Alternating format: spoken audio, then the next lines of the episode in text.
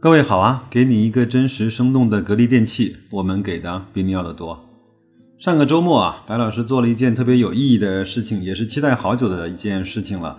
那我是去上海的华东师范大学呢，听了一节孙俪教授讲的企业和财务报表的分析。孙俪老师呢，在财务学、经济学和金融学方面都有着非常深的教学的造诣啊。我一看到他就知道他是一个上课非常厉害的老师啊。我真心啊，为现在在班级里听课的这些学生感到高兴啊，因为不是每个老师都能够像。这位老师一样，能够不但把课教得好，还能够有育人啊！这让我想到了，我走进华师大的门口，看到毛主席的雕像前面呢，写着他们的校训啊，就是求实创造、为人师表。这个对对于一个现在的老师来说，这其实是一个不算低的要求啊。那也巧了，那我呢是二零一五年在南京的一所学校 MBA 毕业的，当时是人力资源的方向，但是自己呢又对。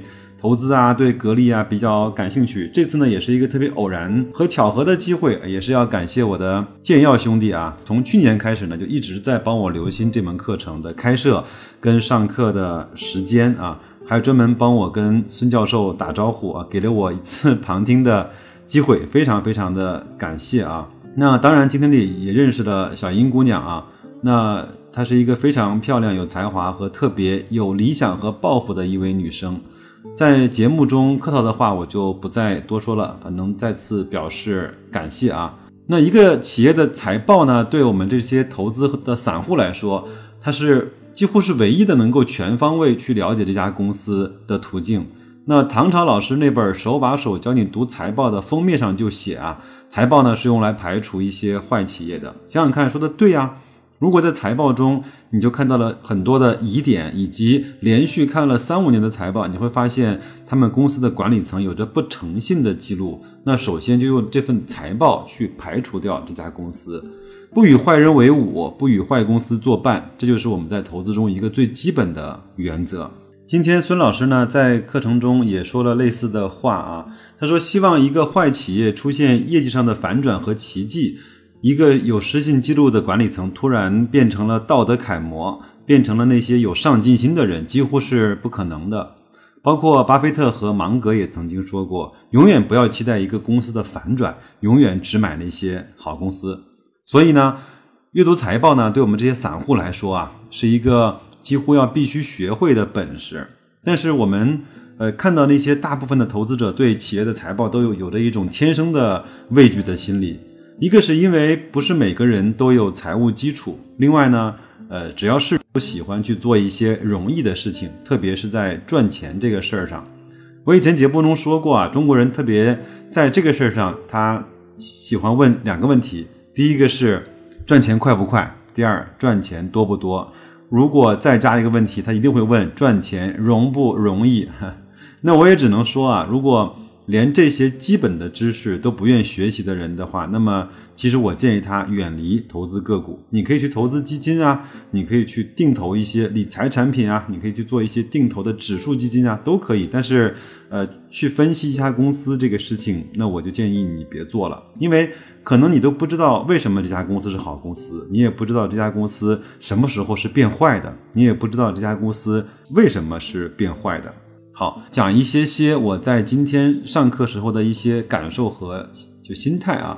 因为作为投资者呢，我们去看一家公司的年报，是怀着对自己的资金负责的态度啊。但是今天呢，我也听到有一些同学呢，在台上去用交作业的这种心态和方式来去展现他对格力二零一八年的财报的理解的时候，是另外一种感觉。哎，是另外一种状态，也很有意思啊。就是当它和你无关的时候，你再去看它的财报，那只是一份文件，甚至呢，它是一份负担。但是你把你自己的真金白银啊投入到这家公司的时候，你再去翻阅的这这份财报，你就会去克服你本来那些惰性和本来人性的那些弱点，你会逼迫自己呢去弄懂一些东西，除非。你对你的钱真的不在乎，但是我相信真正对你的钱不在乎的人并不在多数吧。今天呢，从九点到十二点钟三个小时的课程，我呢是听得津津有味啊，跟回味无穷。当老师说了下课的时候，我充满了不舍，因为我知道，可能我后面的时间没有办法持续的能够来把这堂课给听完。呃，那我也是在这个节目中，我也非常就是中肯的跟大家说啊，一个人的学习是我们这一生中啊应该是最重要的事情。今天中午呢，和两位朋友在一起吃饭，我们也探讨了自己。真的是到了那种要学的状态之后啊，自己对学习的这种渴望啊和享受吧。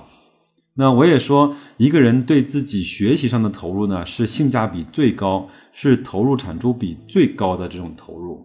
我讲的俗一些啊，你买了一本书啊，就算一百块钱吧，哪怕只有一句话对你起了这种醍醐灌顶的作用，点醒了你，在关键的时刻帮你做出了正确的选择，你想想看。这个选择给你带来的好处何止一百块钱呢？当然，我这是一个非常无趣跟俗气的比喻啊。那我自己呢，也一直希望我的孩子啊，就像我在他的书架上写的那两句诗一样啊：“竹杖芒鞋轻胜马，腹有诗书气自华。”当然，这只是我美好的愿望。孩子呢，在孩子的年纪，永远是不会理解这一些的。所以呢。就需要我们给他做好表率，给他创造一些好的条件。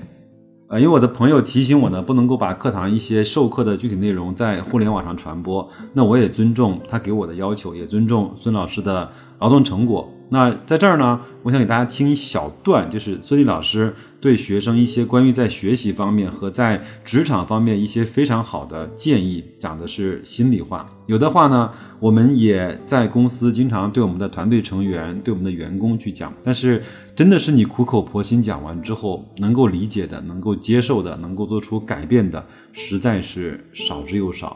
但是我相信孙老师作为一个老师，他还是有责任，还是打心底里想去学生讲出这些话。那我们先听一下这一小段录音，录音听完之后，我们再回来接着聊。我不知道在座的有没有孩子啊？啊，当你批评孩子上课不听讲的时候，反思一下自己，你做到了吗？你三十岁都没做到，你让一个十岁的孩子做到。是不是过分了？啊，是不是过分了？对不对？所以，预复习做好了吗？也没做好。其实我告诉大家，有些东西很简单。啊，你老是问，人家怎么是学霸，是吧？哼 其实道理很简单，但是呢，我告诉你就那几招就可以独步武林了。啊，可是呢，你就是耍不好。啊，想一想为什么？啊，想一想为什么？嗯，恐怕和你自己的一个什么自律性，对自己的行为的掌控能力都是有关的，不是智商，啊，不是智商的问题，啊，我觉得更多的是你的自律性和对自己行为的一个控制，就是有些东西是必须要在短期内啊，你要高度的专注和敬业。但是就这两件事很难做到的，啊，既不专注也不敬业，啊，如果你在学习上作为一个学生不敬业的话，那你在工作中指望敬业，我觉得很难的，因为你的习惯不好，啊，你干什么事儿都可以这样对付一下就 OK 了，是不是？所以还是希望大家在学习的过程中啊，不断的找自己的不足。你看，录音听完了，咱们接着聊啊。我相信每个人对孙老师这一席话呢，都有或多或少的感触吧。其实我们这个世界上真正的道理不是那么多的，真正能够对我们有帮助的那些准则也不是那么多的。记得今天在课堂上有一个很小的场景啊，孙老师说国庆节大家就不要安排出去玩了，要把我们的书里面的一些几章的内容把它看完，我们还要去布置。在国庆节之后呢，我们要去展示作业，要去交作业了。我看到下面的同学每个人呢都 垂头丧气的。其实老师说的对啊，就是你既然花了二三十万来去上海这么好的学校去上 MBA 的课程，那么呢，我们就要对自己这两年的时间负责。那你就要对这些钱负责。如果你不负责的话，那你干嘛还要来上这个学呢？我们也一样啊，就是既然我们选择在市场上做投资，无论你资本多少，那你都应该对它负责。那么你至少知道你买的是什么，它涨跌的原理是什么，它质地的好还是坏，它是便宜还是贵？还有呢，很多朋友在公司里面选择打工、选择上班，那我们就应该明白，公司要的是我们的什么？难道是我们的忠诚吗？难道是我们的忙忙碌碌吗？不是，它其实要的是我们的产出，要的是我们能力的体现啊，要的是我们智慧和我们劳动力的结合，能够对公司带来的产值。有一些时候呢，我们在内部讨论啊。什么是一个公司的核心竞争力？讨论了很多，最后呢，我们把它总结成两句啊，是个人都能听得懂的话。第一呢，就是能够吃别的公司吃不了的苦；第二呢，就是能够干别的公司干不成的事儿啊。如果你把它换成人，就是把它变成了吃别人吃不了的苦，能够干别人干不了的事儿，这就是你的核心竞争力。想想看，是这样吗？几年前，我听我的一个朋友讲起来啊，一个人呢，为了投资格力电器啊，在珠海专门注册了一个滴滴的专车司机啊，他只在格力电器的集团门口拉活。几年下来呢，他拉了很多格力的员工，有生产线的，有办公室的，有质量检验的，有原材料进出口的，有销售的，有售后的，也有按时下班的，也有晚上加班的，那也有要和客户去吃饭的。那么呢，他在路上就会听到这些格力的员工在不同的层级和不同的侧面来去评价这家公司。他拿到的是第一手的资料，他拿到的是格力在年报上都体现不出来的这家公司运营的真实的状况。你说不难吗？挺难的，也需要坚持。你说难吗？如果你想做，其实你也可以做得出来。所以呢，有一句话我在去年的节目中讲过，就是不要拿。我们在战术上的忙碌，去掩盖你在战略上的懒惰，不能够总是说我没有一手消息，我也没有那么多的钱，我也不是投资专业毕业的，那我干不好投资是应该的。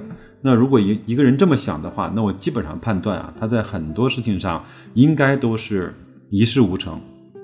话可能说重了啊，今天的感受稍微多一些，我们就不聊了这个话题啊，换下一个话题。那么我们再说回。